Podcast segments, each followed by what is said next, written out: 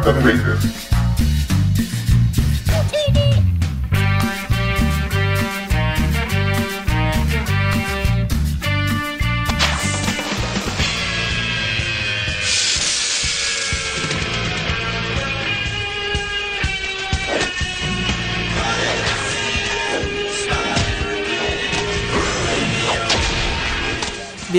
A una edición especial de su podcast de cómics El Stan Lee y de su podcast eh, La Garganta de Vader. Estamos acá en una versión crossover, en un episodio crossover de ambos podcasts.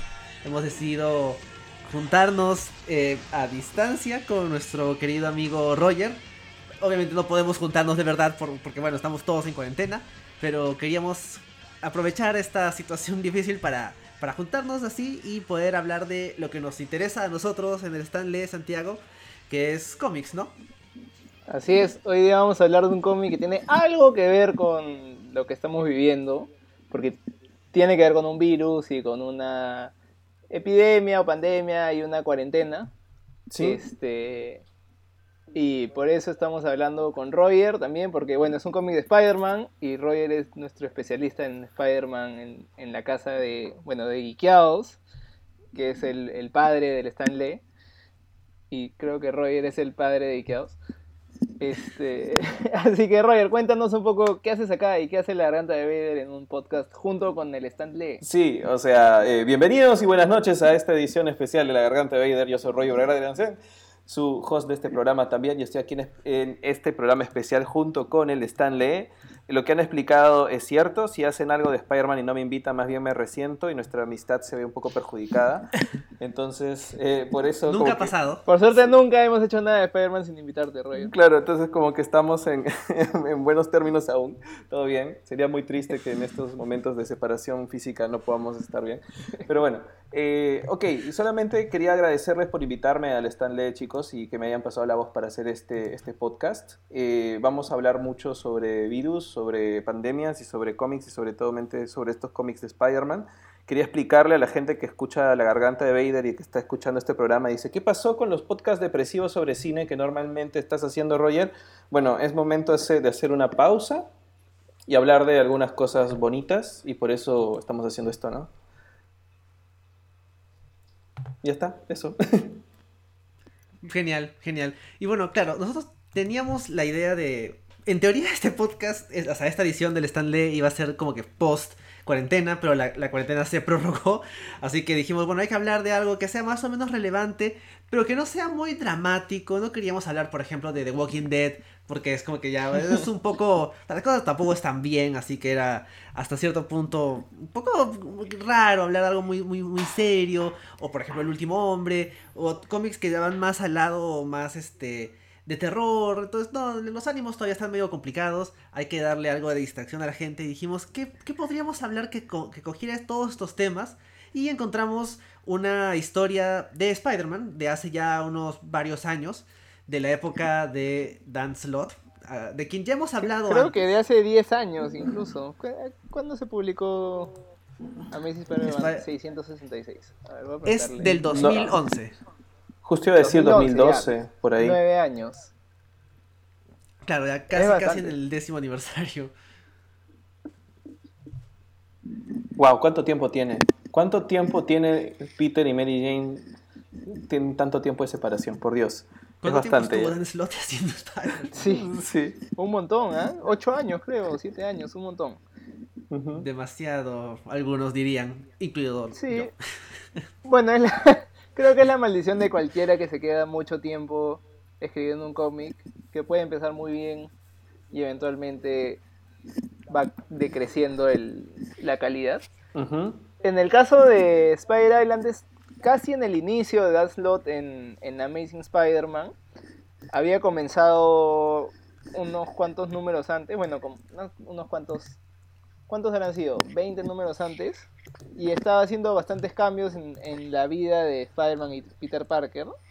Y, y este fue como el primer gran evento en el que estuvo Spider-Man en, en el momento.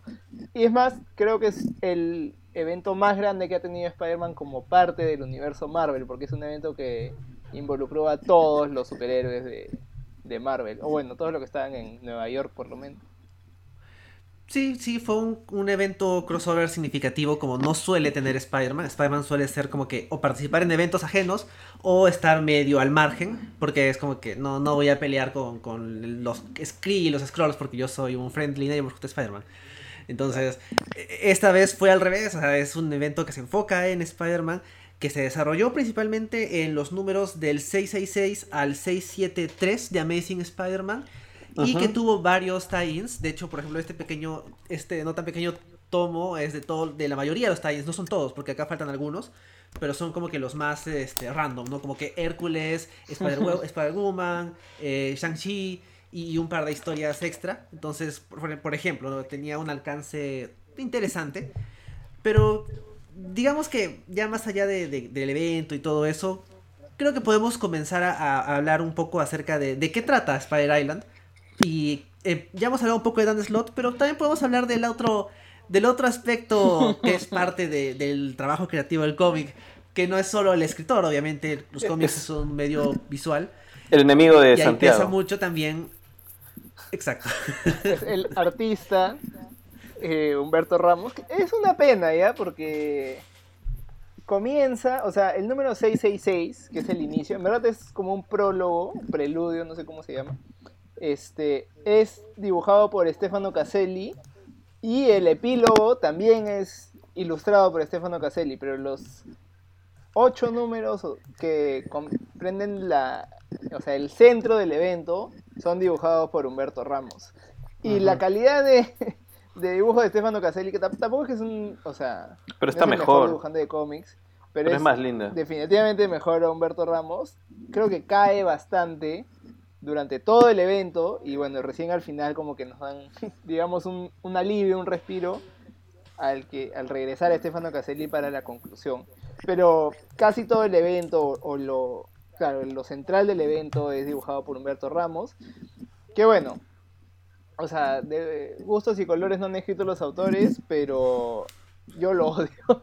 me parece, me parece un, un artista bastante mediocre, que, o sea, puede ser por que su estilo particularmente no me guste, pero además creo que no, se esfuerza lo suficiente en, dibujar. Es exactamente el mismo problema que tengo con otro dibujante de Spider-Man, que es John Romita Jr., que creo que si se esforzaran un poquito más o le dieran un poco más de tiempo, podrían hacer un mejor trabajo. Pero no, y creo que por eso, adelantándome un poco, no he disfrutado tanto del evento. Si tal vez hubiera sido otro dibujante, o si todo hubiera sido Stefano Caselli, lo hubiera disfrutado mucho más. Pero la verdad es que me incomodó bastante, en bastantes paneles, el arte de Ramos. Sí, sí, creo que ya habiendo hablado un poco del equipo creativo. Sí, Roger.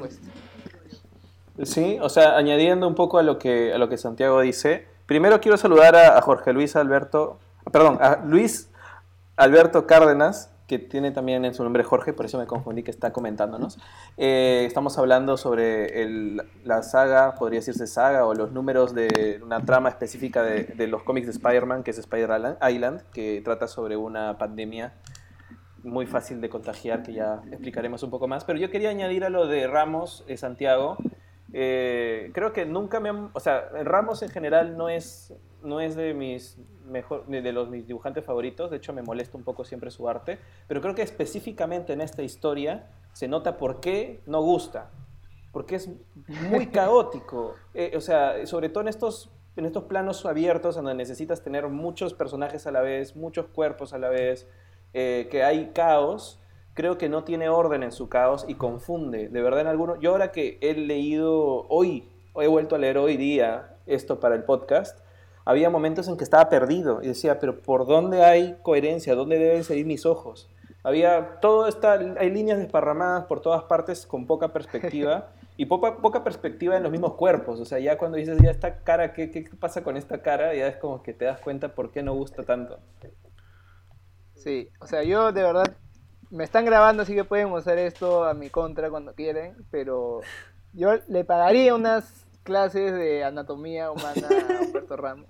O sea, entiendo el, estilo caricaturesco, exagerado y todo. Y de hecho, o sea, considerando los otros personajes, Spider-Man creo que es el, el, que más encajaría con ese estilo de, de los superhéroes de Marvel. Ya, claro. de repente, si hiciera Mr. Fantastic, tendría un poco más sentido porque ahí no tiene que tener una, una anatomía correcta. Pero ya me parece exagerado. Lo... Si quieren caricaturesco, si quieren infantil de su, de su arte. Sí. Así que de verdad que no, no estoy satisfecho.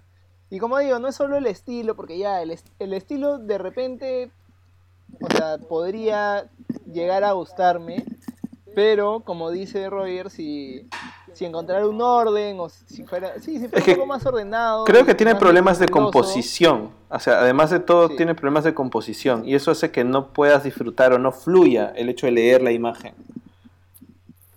Sí, es verdad. Tienes que pausar demasiado en, en cada en cada splash page, estas páginas que son en, enteras, uh -huh. para, para entender. No sé si llegan a ver mi pantalla, bueno, los que nos, nos están escuchando por el podcast, difícil, pero los que están viendo la transmisión en vivo, ahí este es un splash page, por ejemplo, y hay demasiados personajes, demasiada información, y no hay un orden. Bueno, Entonces, y esa es una de las mejores, ¿ah? ¿eh? Y, y, esa es una de las mejores que, que has escogido. es, la que, es la que he abierto de manera aleatoria. Pero, pero sí, o sea, creo que, bueno, Enrique, no te has pronunciado, tú eres en secreto un amante del, arte de Ramos.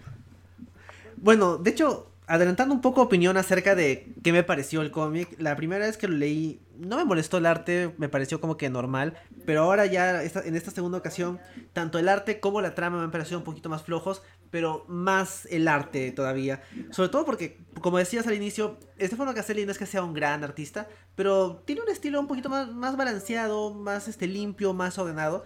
Y luego cuando pasa a Ramos, claro, Ramos tiene un, un, un problema que le afecta a muchos artistas, que es de que tiene un estilo tan definido que ya es hasta predecible, aburrido, por más caricaturesco que, que quiera parecer, es aburrido. Y, más, y, y, además también hay momentos donde se nota que, que, tiene un poco de prisa, o sea que el arte está un poco sí. apurado.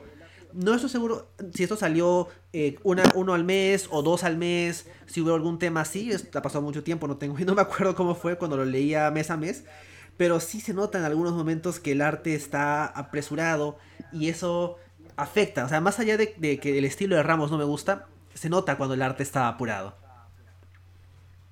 Sí, entonces parece que todos estamos de acuerdo en, que el arte no es, no es de lo mejor de este cómic. en cuanto al guion, bueno, ya para, para sacarlo de ahí, Enrique ha dicho no, o sea, no es tan bueno. A mí tampoco me parece tan bueno. De hecho, Fire Island no es ni de lejos una de mis historias favoritas de, de Spider-Man. Pero ahora que lo he leído por tercera vez, me acuerdo la primera vez que lo leí no me gustó, la segunda me gustó más. Y esta tercera vez me ha gustado un poco menos que la segunda, pero más que la primera.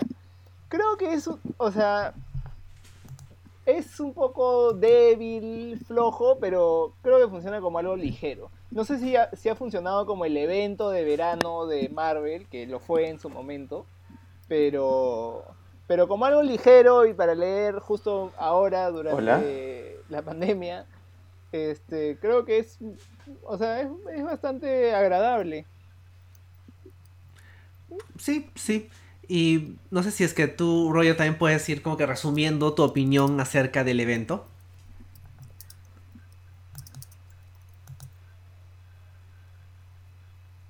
A ver, estamos teniendo problemas técnicos con Roger por la distancia y por el internet, supongo.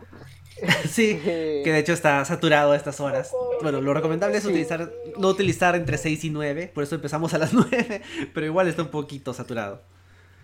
En todo sí, caso, creo este... que podríamos ir hablando acerca de dónde pueden encontrar el cómic mientras Roger arregla sus problemas técnicos. Exacto. Eh, yo, bueno, como les dije, yo he leído esto tres veces. Me acuerdo la primera vez que lo leí, lo leí en digital y lo leí en una versión pirata.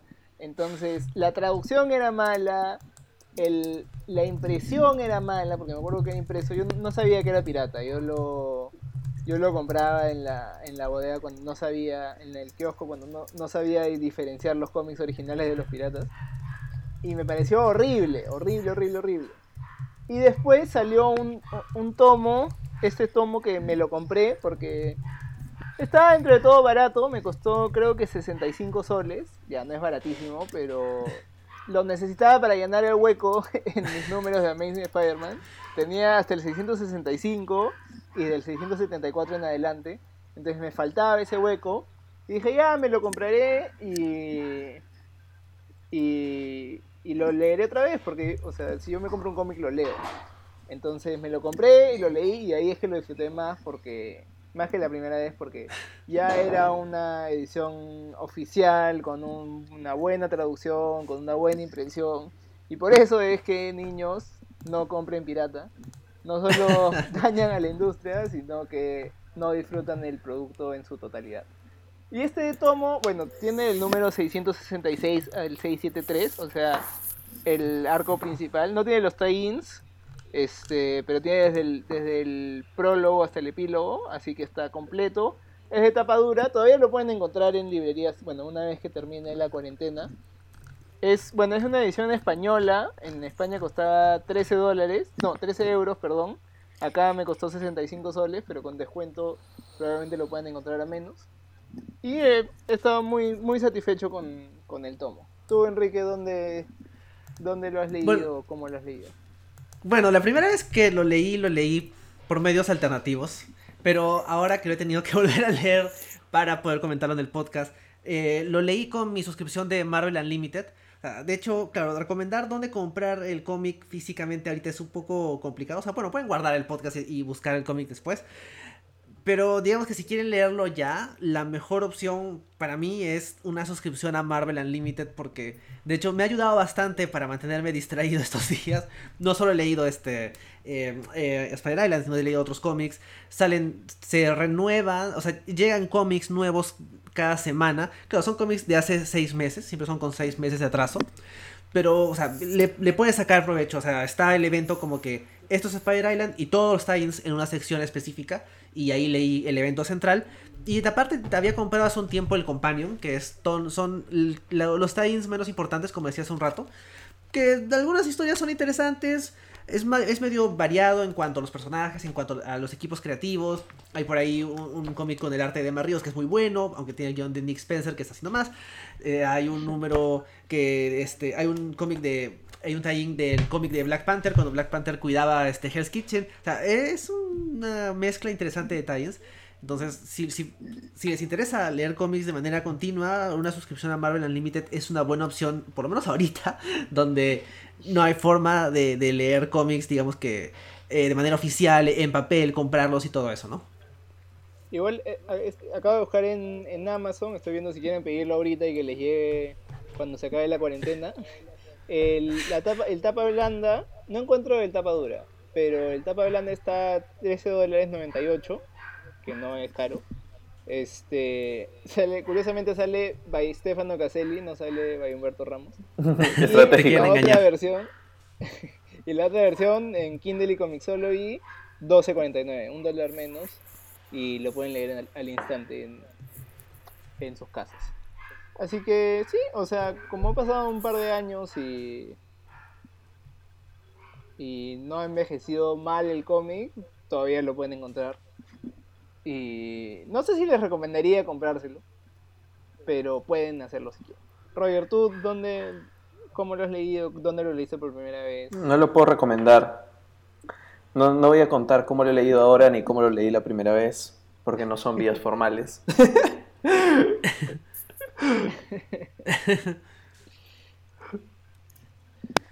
Pero, Pero no, bueno, no lo he comprado. Si, si- si quieren leerlo por una vía formal y no quieren gastar mucha plata, una vez que termine la cuarentena, en verdad, esta edición de 12 euros 99 o acá 65 soles o un poco más barato si hay oferta, este, eh, está buena.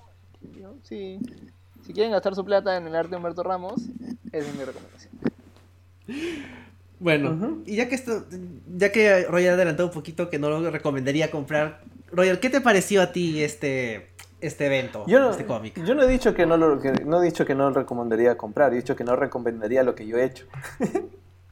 Ah, ya, bueno. Sí, bueno. Pero ¿qué te pareció? Yo el- creo que el evento más bien, o sea, lo he vuelto a leer hace unas horas completo, ¿no? Eh, como para tenerlo fresco. ¿De una? ¿Ah? ¿Cómo dices? ¿De una? Sí, de una. ¿Lo leíste todo de corrido? Sí, desde el 666 hasta el 773 de corrido. ¿No? Me tomó unas cuantas horas, Respecto. un par de horas, pero lo leí todo completo, como para tener una, una idea de como si hubiera bien watcheado los capítulos, ¿no? Eh, bien leído, no sé si hay un término para eso. Pero eh, digamos que creo que he recordado más la satisfacción que, le- que, que me produjo leerlo por primera vez, porque creo que en Spider Island cierran varios temas que, que se fueron, fueron, in- fueron construyéndose por Slot desde Big Time hasta ahí, ¿no? Pasando por Ends of the Earth es también antes. eh, y, ¿No es después? después. ¿O es después? Es después. ¿Es después? Sí, después, es después, después. Pero, Claro, que es como que el segundo intento de hacer su, su evento grande. Y ese me gustó incluso menos, pero bueno, es otro tema. Ya, Pero Ends of the Earth. Si en algún momento estamos bajo el control de un villano con pulpos, ahí podemos comentarlo. Claro, bueno, ya. Sí, es después porque el tema es este que me, me había confundido porque están los Octobots, está el, el coso de Claro. control mental. O sea, ya se había enfrentado a Doc Ock en algún momento, por eso tienen esos elementos ahí metidos en, en, digamos, en el depósito de la policía. Pero eh, Slot empieza a construir varias cosas interesantes que pagan a término medio en, en, este, en esta saga. Y creo que la saga, además lo que estaba mencionando hace un rato, hasta los tie-ins están relacionados a cómo ha ido construyendo el universo arácnido de otros personajes, ¿no? Estando Araña o Spider-Girl formando parte de los New Warriors, eh, Venom con Agent Venom, Ah, que bueno. todavía Peter no sabe que Flash es, es el nuevo Venom. Eh, y, y esos elementos pequeños que van alrededor de la trama que se juntan en Spider Island.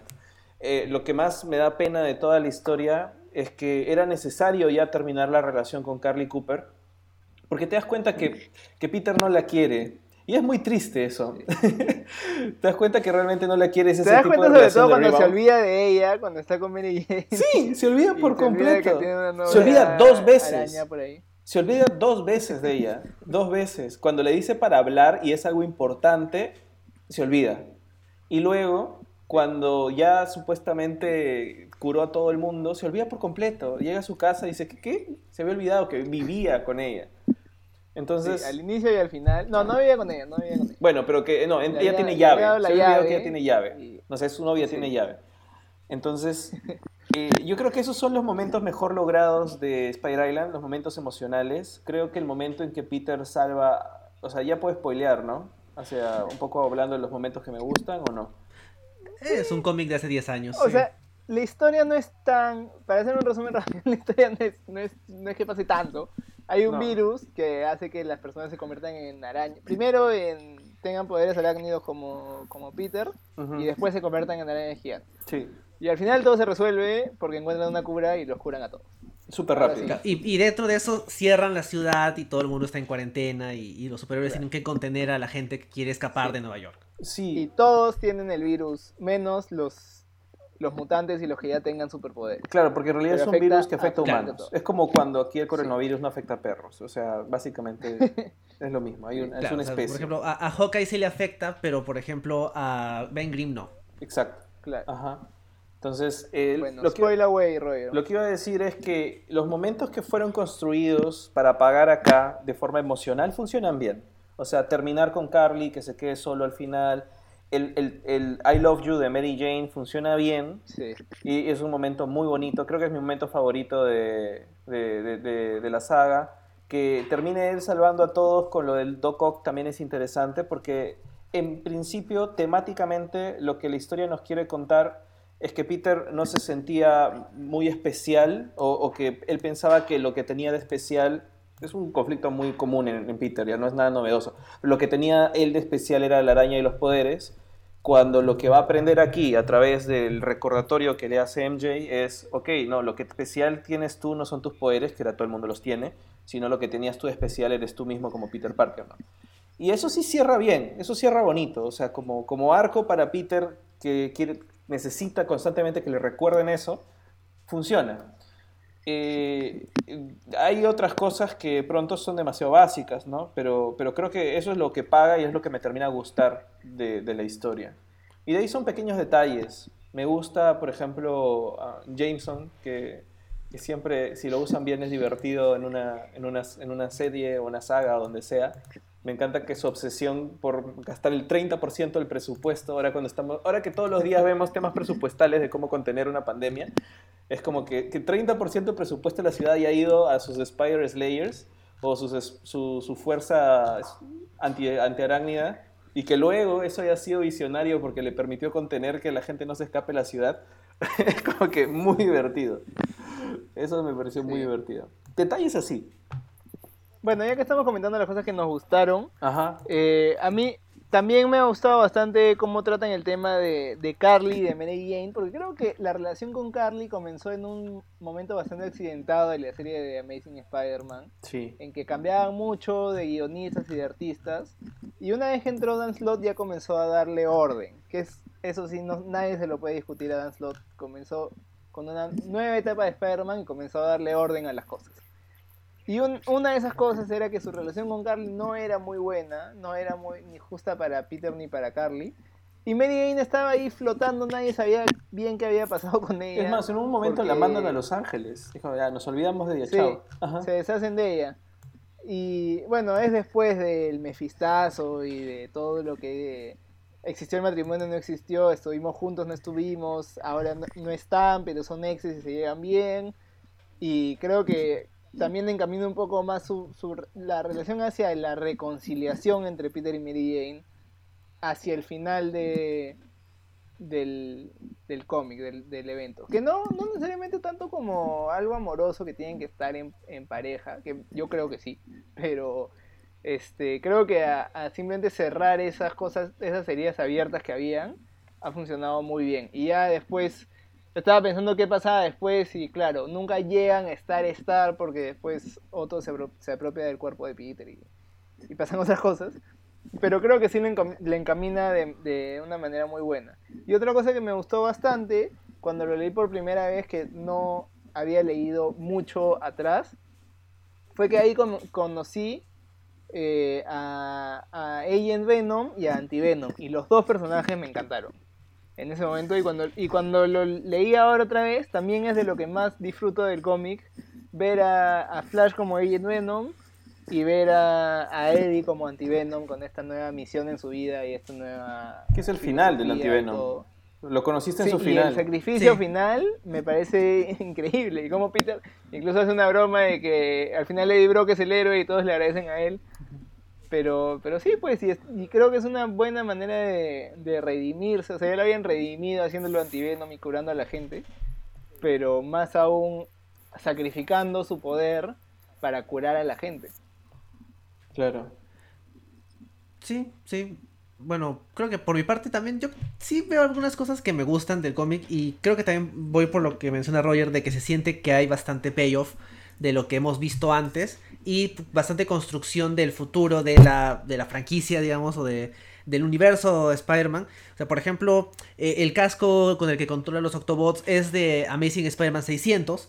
Eh, el tema de Kane revivido como tarántula es conclusión de una de un cliffhanger de Grim Hunt.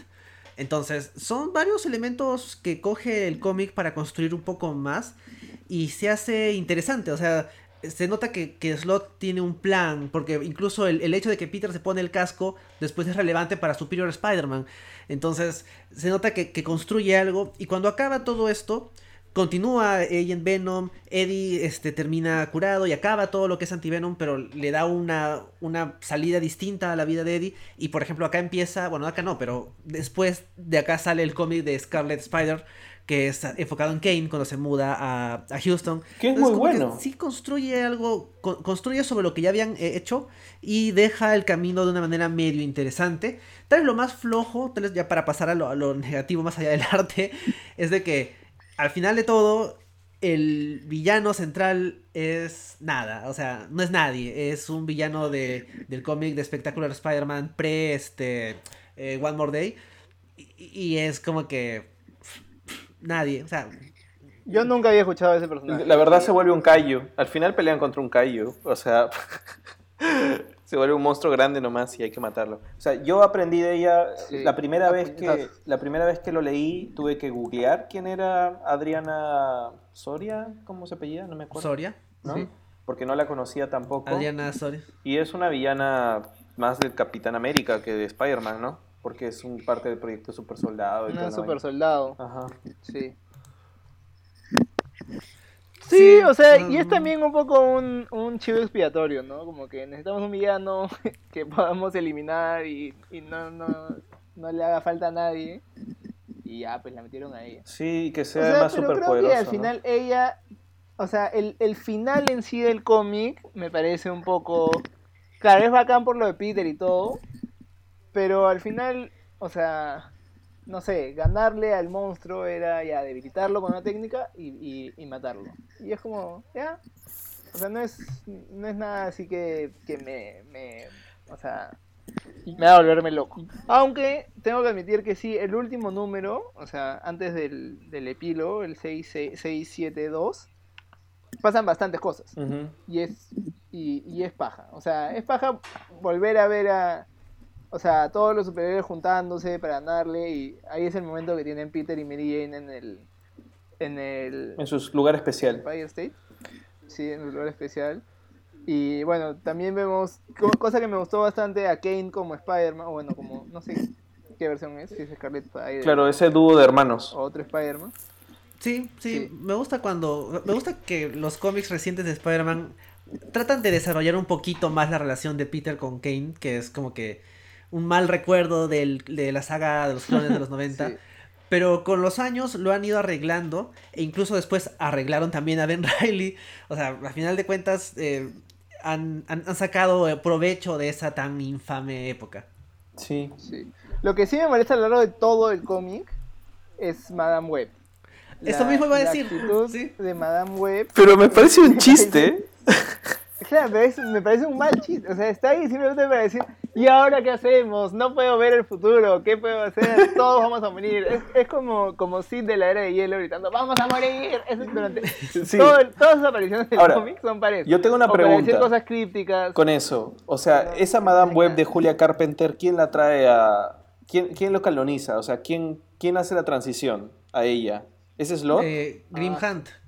No, Sí. o sea, en Grim No acuerdo muere Madame Web ¿Ya? y le pasa sus poderes a, a Carpenter. Ajá. Y ya después, no, no creo que Slot específicamente no fue, ¿no? Porque creo que Grim Hunt es de No. Joe Kelly.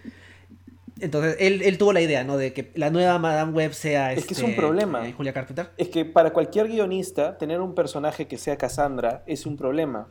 Porque, o sea, en un mundo como en el griego, en donde no le hacían caso a sus visiones, bueno, te sirve como para decir, no sé, o sea, como para, para hablar del destino y la tragedia. Pero en una, en una O sea, historia de superhéroes, en donde bueno, los poderes es- cuentan y es deben siempre aportar, problemático tener un personaje que ve el futuro sabe y- y no puede hacer es mucho al respecto, problemático, ¿no? porque entonces no hay drama. Es terrible. Claro, que nos cuente el final del cómic y no tenemos que aguantarnos ocho números del arte de Ramos. Claro, entonces tienes que nerfear a alguien que sabe el futuro y si no lo estás nerfeando tienes que, no sé, ahora yo siento que la han convertido en un chiste, porque es como que habla crípticamente y Peter es el público que dice, ¿qué chucha me dices? O sea, ¿por qué me estás molestando? Háblame bien, dime, no me friegues, dime qué va a pasar, ¿por qué me hablas así? Me- O no me digas nada. O no me digas nada, sí. Por gusto. Sí. Sí, la verdad es que me incomodó más de que me dio risa. A mí a veces me daba risa porque era lo que yo quería decir, o sea, Peter agarraba y, y le gritaba porque... sí. Shang-Chi también. ¿Chanchi no te gustó? Shang-Chi también la regaña No, por, ah, no, sí, sí. por, por no decirle las cosas. Ajá. Ya, o sea, ya, no, no, no- al final le dice, no sabes leer el futuro, hay que hacer las cosas. Claro, nosotros". es como que, que tener los poderes de ver el futuro te vuelve una mala persona. ¿En serio? ¿Por qué, tiene- ¿Por qué te pones así, todo douchebag? Claro. Sí.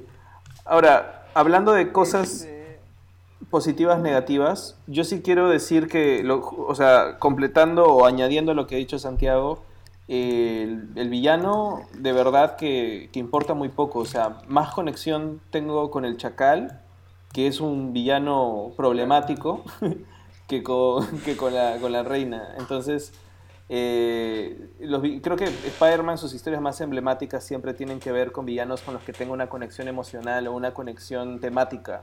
Y con ella no había nada. O sea, creo que ya viéndolo con los ojos del 2020 y el coronavirus y todo lo demás, creo que la historia funciona porque están peleando contra el monstruo invisible del virus, en realidad. Y ella se vuelve una amenaza, un miedo, el caos, el hecho de que además del virus hay algo que te puede controlar y volverte un monstruo. Pero funciona la historia y se vuelve tensa y cuando la lees como yo de corrido, sientes que siguen pasando cosas y siguen pasando cosas y no hay cuándo terminar porque lo que está haciendo es tratando de evitar que el virus se siga propagando y luego que el virus convierte a, la gente de a pie en monstruos, ¿no? Pero si no hubiera eso, sería una historia olvidable, porque el villano es olvidable completamente. No funciona. Es que creo que es solo una excusa para poder pegarle al virus al final. Claro, es, el callo. La manera de solidificarlo en algo que los superhéroes, contra lo que los superhéroes puedan luchar. Porque si no sería una historia sobre sobre científicos y... Que lo es, ¿ah? Es lo es. O sea, tienes a Reed Richard y, y, esa parte es la más chévere, justamente, la de buscar la cura. Después cuando lo estaba releyendo ahora me di cuenta que, o sea, Antivenom está desde el primer número, creo. Y nadie lo encuentra. Gente, así que, claro, si lo hubieran encontrado antes, se pudo haber acabado esto mucho más fácilmente. Claro, pero, este de prejuicio. Es claro, es mucho más interesante la parte de de buscar la cura, evitar de que se propague, de que, bueno, de que todos estén convirtiendo en monstruos y, y en que, claro, ahora que todos son Spider-Manes, Spider-Man deja de ser importante o no. eso es lo, lo interesante del cómic, no tanto este el, el, villano. Porque, claro, el villano no es, no es, nada. Y sus planes son un Más poco interesante como, como villano es la enfermedad el, tema... Que es también con lo que nos, conectamos nosotros, creo. Sí. Hoy en día que estamos viendo eso y que decimos cómo... O sea, cómo no tenemos un Reed Richards y un Antivenom que nos puedan sintetizar una cura así de fácil. Vizcarra es nuestro, es nuestro JJ Jameson. Porque él agarra... Más o menos. Sí, porque, bueno, también eso, eso es disfrutable de la, del cómic, porque Jameson dice, nadie sale de esta isla, cuarentena para todos, manda sus, sus escuadrones antiarañas a contener a la gente, y del otro lado de los puentes también hay otros conteniendo que nadie entre. Gente que quiere entrar y gente que quiere salir. Aeropuerto paralizado, gente que quiera viajar no puede viajar y se queda en el aeropuerto. Ahora, con todo lo que estamos viviendo hoy en día, ya digamos, la lectura que puede haber de, de, lo, que, de lo que está ahí hace que la resolución me, me, parezca falsa ya. O sea, en el momento dije, ah, bueno, ya, no hay virus, vuelve toda la normalidad. Pero ahora que lo estamos viviendo en serio y que estamos viviendo una situación parecida ya no tanto de ciencia ficción, es como que nada, después de una cosa así, nadie vuelve a la normalidad y tía May no se va a subir ese avión. Estoy bien, hijito, no te pases, ya me voy en el avión y se va de vuelta a viajar a otro estado. O sea, no hay forma que eso suceda en la realidad ya. Sí, creo que el... Ah, ah. sí, sí, Santiago. Ah, bueno, o sea, creo que en, la línea de lo que decías, por ejemplo, de que tenía que haber un malo al que pegarle, por ejemplo, no podíamos nosotros comentar una historia como que la del Legacy Virus en los cómics de X-Men, porque no es una historia cerrada, sino que se va desarrollando durante bastante tiempo. Que tiene sus problemas, porque era como que eh, es una historia medio problemática, pero era más parecido a, esto, ¿no? A lo que vivimos. Es un virus que está en todas partes y va, infectando a mucha gente, va muriendo la gente y no le puedes pegar. Eventualmente hay una cura, pero demora años o, por lo menos bastante tiempo en el cómic.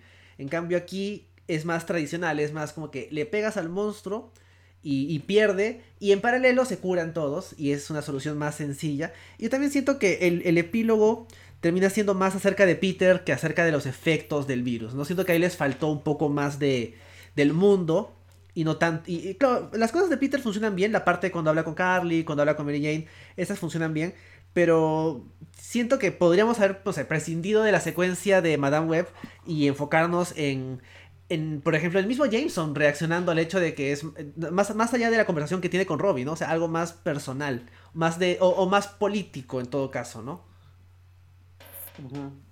Sí, o sea, yo, yo lo que lo que iba a comentar es que también leí el otro día en la misma temática un cómic de Batman sobre, sobre un virus que se llama Contagio. También es un, crossover, un evento entre todos los títulos de Batman.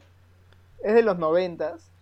Este, que hay un virus y al final encuentran una cura y todos se salvan.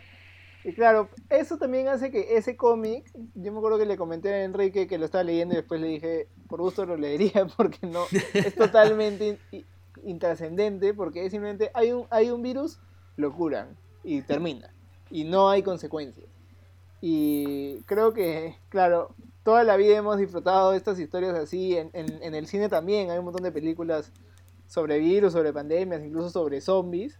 En que una vez que encuentran la cura, todo regresa a la normalidad y, y ya está. Pero ahora que lo estamos viviendo, como dice Roger, Claro. es muy diferente de repente el, el tipo de resolución que buscamos en la ficción de lo que de lo que nos dan. Claro que Dan no, no tenía cómo saber Claro. cómo afectaba una pandemia en O sea, en, en términos económicos, lo interesante es que, es que lo que pone, o lo que sí pone en la historia, es que la gente se quejaba del, de- del presupuesto, de los a dónde iban sus impuestos. O sea, que es un, es un tema importante dentro bueno, de igual había de gente que, no hacía una- caso y que no quería y que no quería irse, que no quería respetar la cuarentena.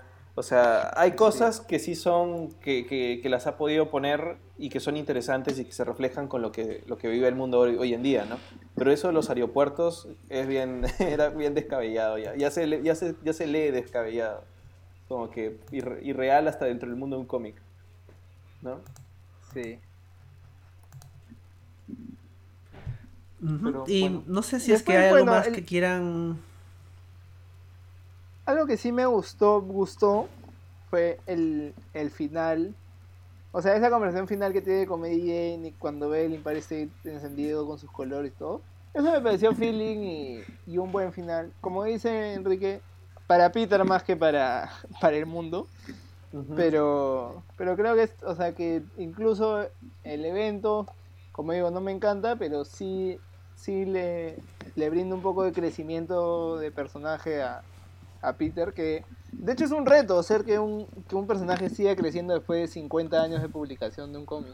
Es difícil. Y en realidad sí hay elementos interesantes que, que creo que más allá de todo lo que le cri- criticamos a Slot, sobre todo después de Big Time, que sí son diferentes al, al personaje de, de Peter y que todavía mantienen su esencia, que tal vez se perdió después cuando lo volvieron Tony Stark, pero que todavía estar en este nivel de mantener, digamos, esa, esa raíz en sus orígenes, pero a la vez permitirle crecer, era algo que se extrañaba desde antes del Mefistazo, ¿no? Y, y también otra cosa buena que quiero decir es que cuando se esfuerza, sí escribe bien a Mary Jane. O sea, cuando se esfuerza le da sus momentos, ¿no? Y, y por lo menos creo que ella es, es una de las cosas, de los personajes mejores acá en, en esta, en, esta, en esta historia, ¿no? Creo que tienen los elementos suficientes, sobre todo cuando, cuando utilizan bien la relación Peter-MJ, más allá de que estén juntos o no, funcionan bien como equipo. Y ese equipo de trabajo, eh, eso que, que sabes que hay historia y que se conocen, es lo que uno extraña de su dinámica, que, que está y cumple muy bien en la historia. Sí, totalmente de acuerdo. Bueno, ¿ustedes creen que China tenga un antivenom encerrado ahí y por eso ya no les afecta el coronavirus? No. Ah, algo me dice que no. Sí, todavía les afecta, amigo. Todavía- Sí.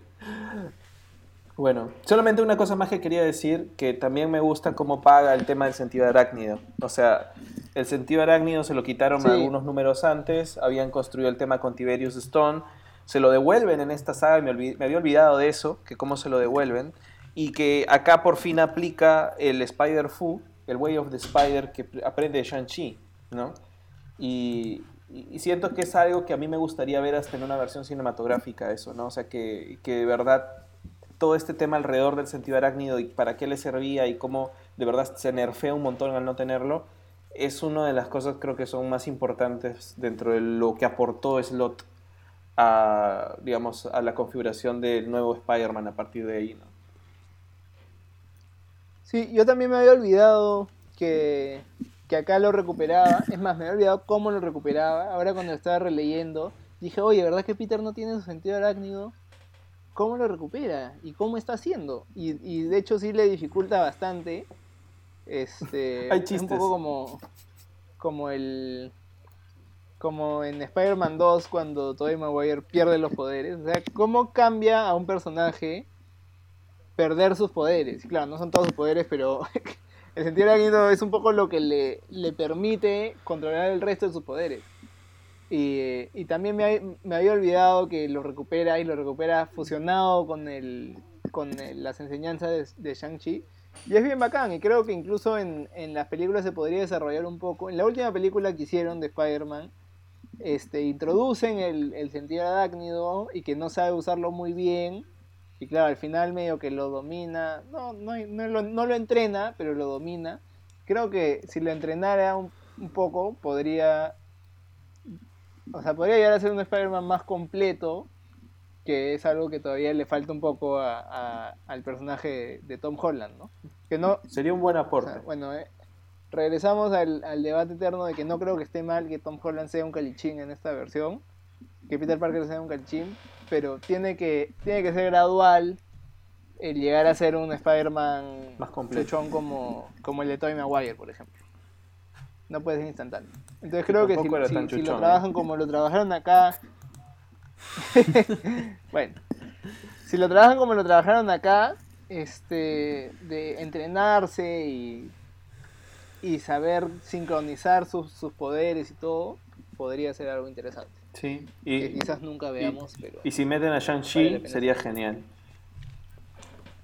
que puede ser, ¿no? Sí, ya hay Shang-Chi. Bueno, habrá después sí, de yo- bueno, la, la película algún día saldrá porque, bueno, obviamente los estrenos están en una situación complicada. Pero bueno, ahí está, ¿no? O sea, está, existe la, la posibilidad.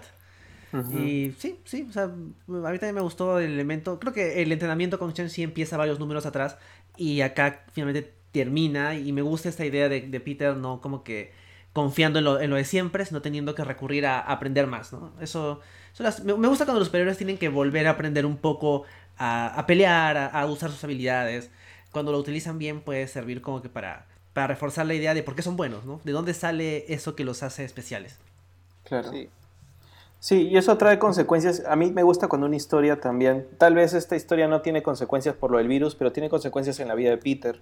O sea, eh, Carly lo deja, el, el conjuro que hace Doctor Strange sobre su identidad secreta se arruina Ah, por su culpa, eh, se reconcilia un poco en términos de trabajo en equipo con MJ. Eh, eh, Kane demuestran que puede ser un Peter asesino, ¿no? que hace su propia línea, algunos personajes tienen sus propias líneas que van avanzando y como que Peter de alguna forma también recupera esa identidad de Peter Parker que había estado perdiendo un poco, ¿no?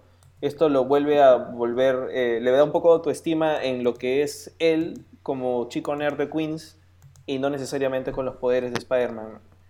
Recupera el sentido arácnido, eh, pasan un montón de cosas, o sea, en realidad tiene bastantes consecuencias y creo que eso se agradece de una historia de, de Spidey por más de que tenga algunos problemas, ¿no? Sí. Sí. Bueno, No me sé si hay sorprende algo más que quieran. llegar a la conclusión de que parece que el balance es positivo. O sea, Parece. O sea, no es la peor historia del trabajo de Slot. O sea, por lo menos ah, comparado. La última vez que hablamos eh, acerca de Slot, creo que fue cuando hablamos de Spider-Verse.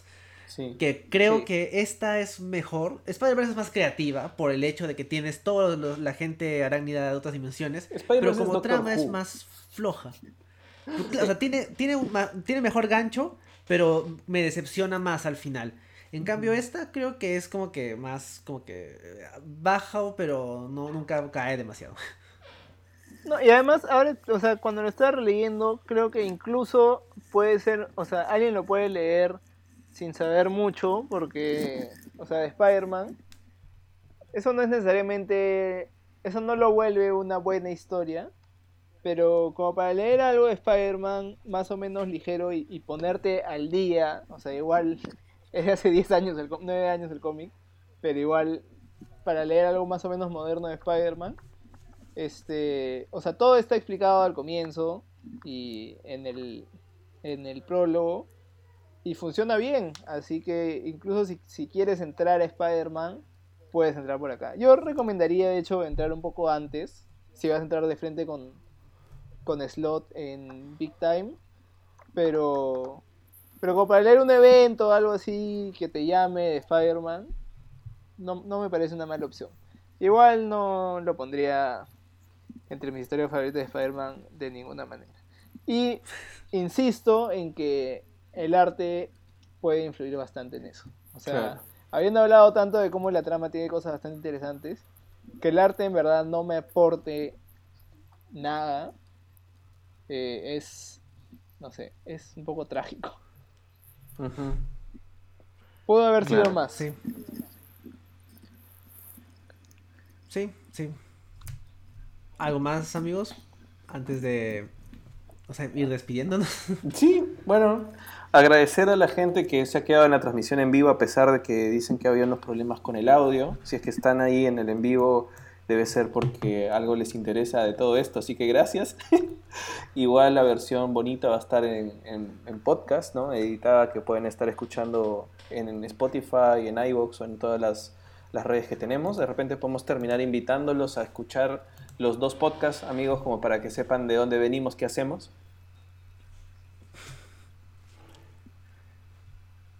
Sí, sí. Bueno, como siempre pueden encontrar al Stanley en Spotify, iVoox, Anchor y iTunes. Bueno, Apple Podcast. eh, como el Stanley. Nos pueden encontrar en redes sociales en Instagram como el Stanley Podcast. Y bueno, siempre lo compartimos también en Geekeados, tanto en su página de Facebook como en su cuenta de Twitter. Sí, en todo caso, ya saben, para la gente que escucha La Garganta de Vader y los está conociendo por primera vez, ellos hacen eh, podcast sobre cómics, usualmente sobre arcos completos, ¿cierto? O sea, no, es que como que comenten uno suelto, sino que buscan historias completas como para darle un comentario tanto al arte como al contenido, básicamente guion y dibujos, ¿no? Eh, y, para la gente del Stanley que me está escuchando a mí por primera vez también o algo, yo soy Roger Vergara, Adrián Sen, y yo lo que hago son, se supone que La Garganta de Vader era un podcast friki cinematográfico de también sobre comentarios detrás y delante de cámaras de cine y televisión y cosas frikis, pero últimamente he estado hablando de, de- de cine y coronavirus, así que han sido un poco depresivos mis últimos podcasts, pero, todo, pero hay una luz al final del túnel y poco a poco vamos a encontrar nuestro antivenom, ¿no? Para poder mejorar también tanto, tanto como seres humanos como, como cineastas y realizadores. Y personas. Sí, sí, ojalá. Sí. Y Tiene que ser. no sé, creo que eso sería, creo que eso sería todo, ¿no? ¿No, amigos? Sí, Sí, sí, sí, sí. Ha estado bueno el, el podcast remoto, un podcast remoto. edición Sí. cuarentena. Sí, por ahí podemos de pronto pulir la, la, la- el- la metodología para hacer que esto funcione mejor, probar algunos otros softwares, pero por lo pronto quiero agradecer a toda la gente otra vez que se ha conectado, la gente que está ahorita conectada, Jalil, Elvia, Rebeca, eh, María Luisa y no sé qué otras personas más, seguro nosotros. Eh, quiero invitarlos a seguir escuchando los podcasts. Eh, La Garganta usualmente sale los jueves en vivo y el viernes ya está en todas las, en todas las redes también, Spotify, eh, Apple Podcast, Google Podcast y todos los sitios de podcast. Vamos a estar viendo de qué hablamos la próxima semana. No sé si ustedes van a volver pronto a comentar algo en el Stanley. Sí, nosotros Bueno, estamos volvemos, sí. Cada dos semanas. O sea, sale un viernes sí, un viernes no. Edición del podcast del Stanley. Hay bastantes podcasts que pueden escuchar anteriores y vamos a seguir sacando cada dos semanas, así que estén atentos. Estén atentos a nuestras a nuestro Instagram que ahí publicamos qué es lo que estamos leyendo o qué vamos a comentar. Así que por ahí nos pueden seguir. Sí, hay recomendaciones. Yo, yo veo sus recomendaciones también. También me pueden seguir en Instagram. También tengo La Garganta de Vader. Si no, busquen a mi nombre, o sea, Roger Vergara, que está, estoy como Rorsac42. Estoy como Rorsac en Twitter. Y en Facebook como Roger Vergara Adrián Sen. Bueno, eso ha sido todo por esta edición crossover entre La Garganta de Vader y el Stanley. Muchas gracias por invitarme, chicos, a comentar con ustedes. Espero que nos encontremos en una próxima edición. Entonces, nos vemos. Adiós. Adiós. Chao.